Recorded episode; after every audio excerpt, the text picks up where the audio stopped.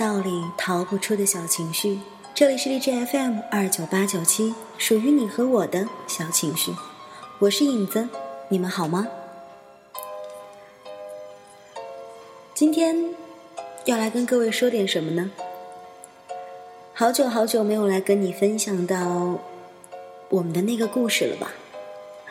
来自迪安的作品《西决》，这样一部作品应该是他早年时候写的一部作品了，是一部比较早的小说，但是他一直留在我的脑海当中，所以依旧想来跟你一起分享这部带有现实却又温情的小说《西决》。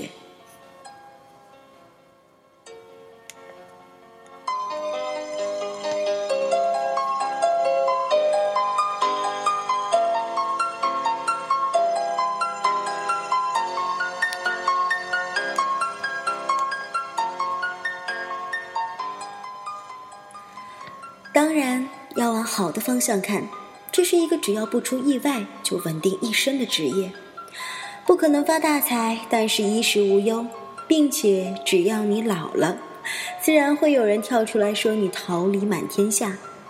不过这应该是很久之后了吧？到那个时候，我可以温暖的回忆着五十年前，别人曾经礼节性的叫我帅哥。我可以告诉我的孙子，半个世纪以前的人们管长得类似爷爷我年轻时候那样好看的男人叫帅哥。这听上去很不错。我不像郑东尼，外面的世界固然大，固然好，可是生活这个东西说穿了，哪里不一样呢？他那么聪明的一个人，不知为何总是看不透这一点。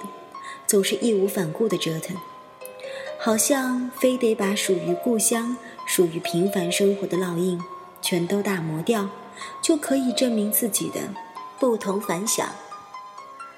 况且他还常常讽刺我说我越来越像小叔一般闲云野鹤。可是小叔，小叔，我该怎么说呢？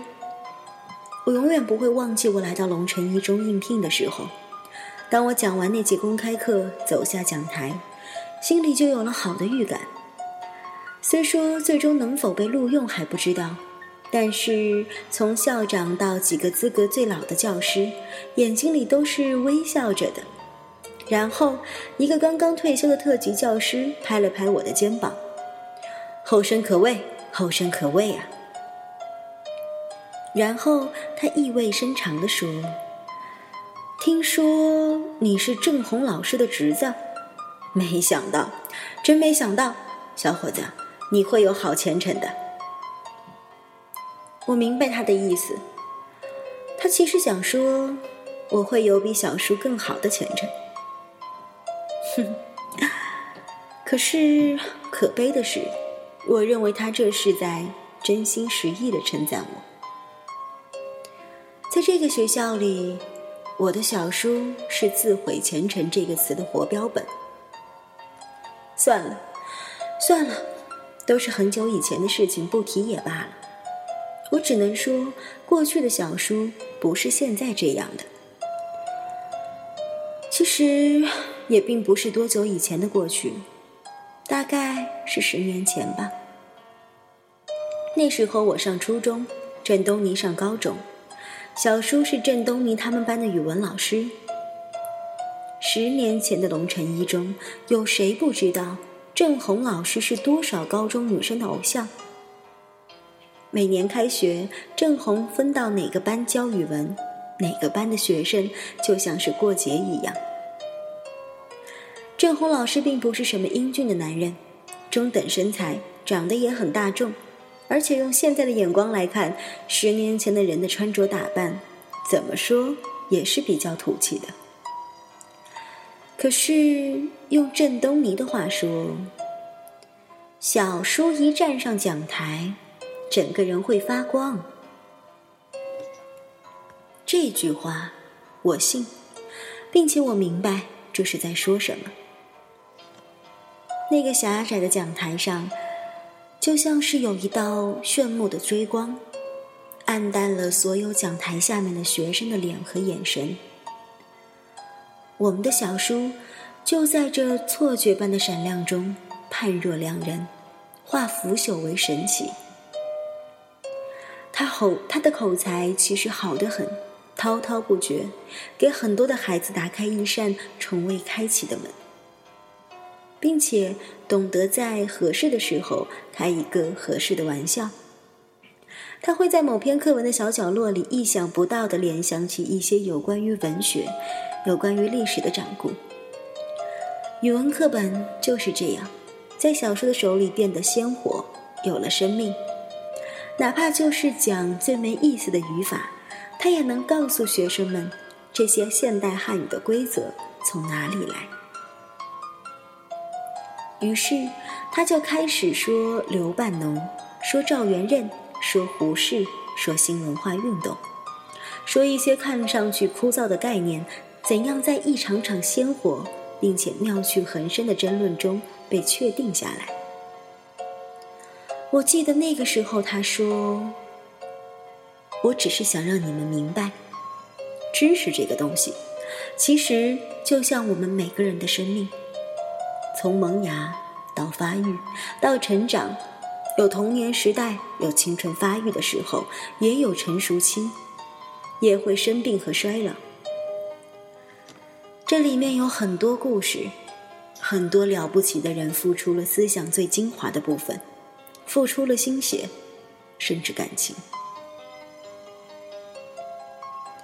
他的眼睛在发亮，我相信那个时候的小叔用他自己这个人，让很多懵懂的少年明白了，修养这个东西就像血管一样，可以盘根错节的生长在一个人的血肉之躯的最深处，不可分割。喜欢他的学生对他是如此如痴如醉，而不喜欢他的学生则认为他太过卖弄，他爱讲一些跟高考无关的东西。那个时候有很多场学生之间的纷争，皆是因为有人攻击他，有人自然要维护他，他自己却还没有意识到。当一个人可以引得喜欢他的人和讨厌他的人之间硝烟四起、剑拔弩张的时候，他就早已成了角儿。只是，这一切都已成为了往事。如今，没有人会把小叔和当年的郑红老师联系在一起了。如今，他只是一个中规中矩上下课、沉默寡言的中年人。中年人，是的，其实他不过三十八岁。有很多人在这个年龄风华正茂，但是他老了。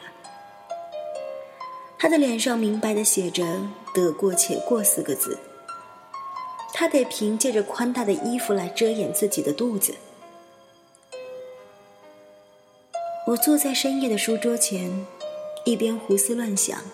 一边无意识的滑动着鼠标。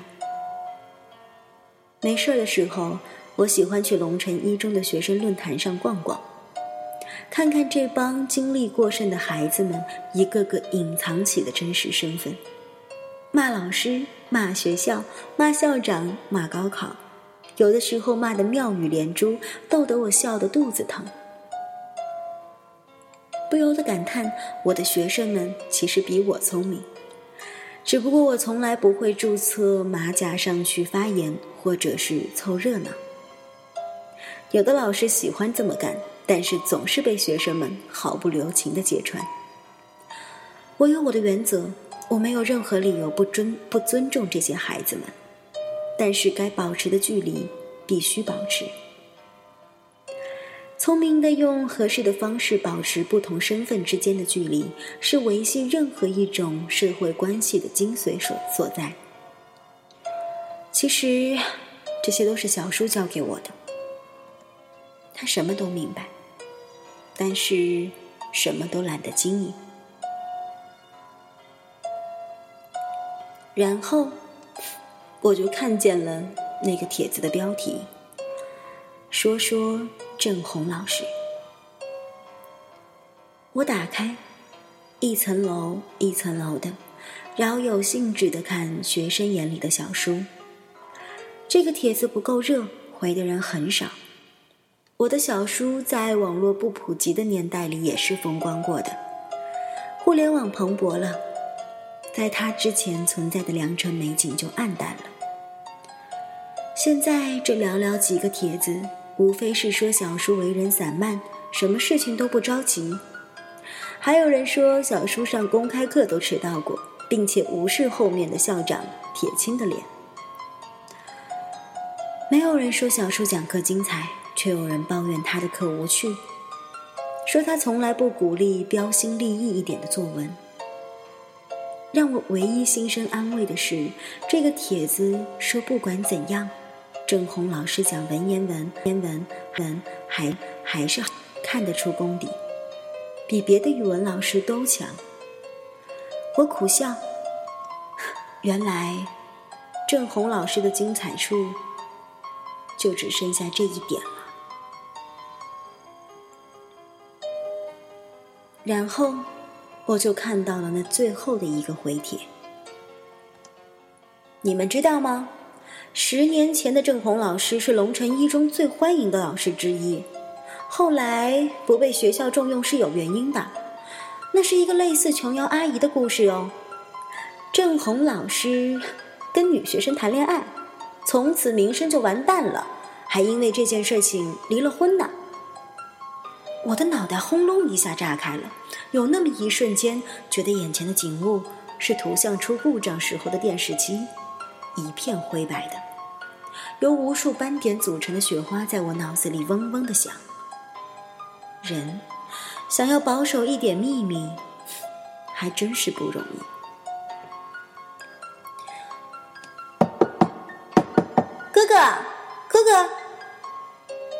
在我六神无主的时候，郑南英在门外面敲门。我下意识的反应居然不是关掉网页，而是关掉了电脑的电源。按着按钮的时候，发现手指居然在轻微的颤抖，不禁嘲笑起自己的慌乱来。郑希觉，我数三下，你再不开门，我就闯进来了。我可不管你有没有穿裤子。一、二、二点五。我呼啦一下把门打开，他笑嘻嘻的看着我，两只手背在背后。身上穿着一件印着麦兜头像的小睡裙。郑南英，你长大以后会是个泼妇。月考考卷发了，请家长签字。他笑眯眯的，怪不得我说他会变成泼妇的时候，他没有跳起来打我，原来是求到我头上来了。早是找三叔三婶去，我不是你家长。不行，我们刘老师说了，他要看见郑老师的签字。我打开一看，愣了一下。七十八，还行啊，比我想象的好。哼哼，我也觉得还行，不过满分不是一百，是一百五。什么？我对着他的屁股踹了一下。你还有脸说？我去校长那告你，你打学生。谁让这个考卷设计的这么糟糕嘛？非得折过来折过去，我就这么折来折去的时候，不小心把后面两题没有做的给折进去了，没有看到。去死吧你！哎，你是不是猪啊？我戳一戳他睡衣上的麦兜脑袋，还穿这种衣服？还穿，就让他潜移默化你吧，你蠢死算了。那好，呃，明天，明天换成那件印着柯南的，签字，签字，我就签四个字，怎么样？就签笨死算了，或者我签一句话：早恋影响学习。哥哥，他哈哈的笑。恐怕只有这种笑声才配称为是银铃般的。每一次听到这样的笑声，看。着他娇嫩的小面孔，我就没有了任何的脾气。有不懂的地方，就去问老师。不好意思问刘老师，就来问我。啊，对了，你那个苏远志考了多少？嗯，忘了，一百多吧。既然人家比你学的好，你就应该在这点上多学习人家。尽管我看他不顺眼，可是你们两个既然交朋友，就趁机多学学人家的优点。哎呀，你有完没完？他捂住了耳朵。还有，你给我记住了，不管他怎么要求，你都不准跟他上床。在你考大学之前，绝对不允许做这件事情，懂了没有？臭流氓！他尖叫，拿起枕头来砸砸我。行了行了，你可以滚回去睡觉了。我把考卷还给他。嗯，等一下，哥哥。他语气忽然认真起来，身子朝我朝我凑了凑。哎，我想问你一件事情。干嘛？又要跟我聊感情？我听说，小叔年轻的时候。跟他班上一个学生好过，小沈为了这个和他离的婚，是真的吗？你听谁说的？其实早就有人这么说了，不过我过去没当回事儿。今天我们班有同学议论来着，说是在论坛上看到有人发帖子，就是不知道是不是真的。你要是再听见有谁这么说，就去大嘴巴抽他。求你了，哥哥，告诉我吧，我又不会去乱讲，我已经是大人了呀。其实我知道的并不多，真那么好奇，你就去问郑东尼吧，他那个时候是小叔班上的，自然知道的比我多。东尼姐姐今天痛经，她很早就睡了，你以为我不想问吗？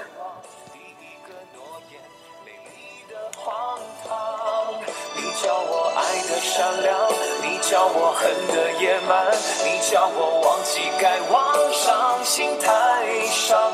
那些你教我的事，让思念更苦更长。只想问想念的，想念的，想念的你怎么样？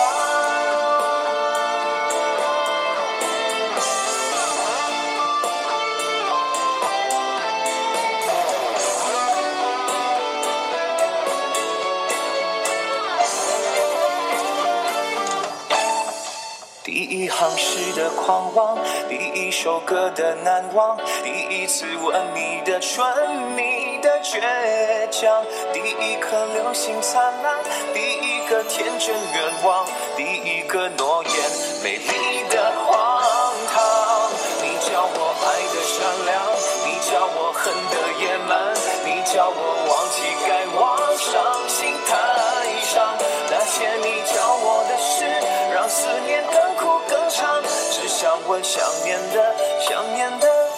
的你怎么样？那些你教我的事，让思念更苦更长。只想问想念的、想念的、想念的。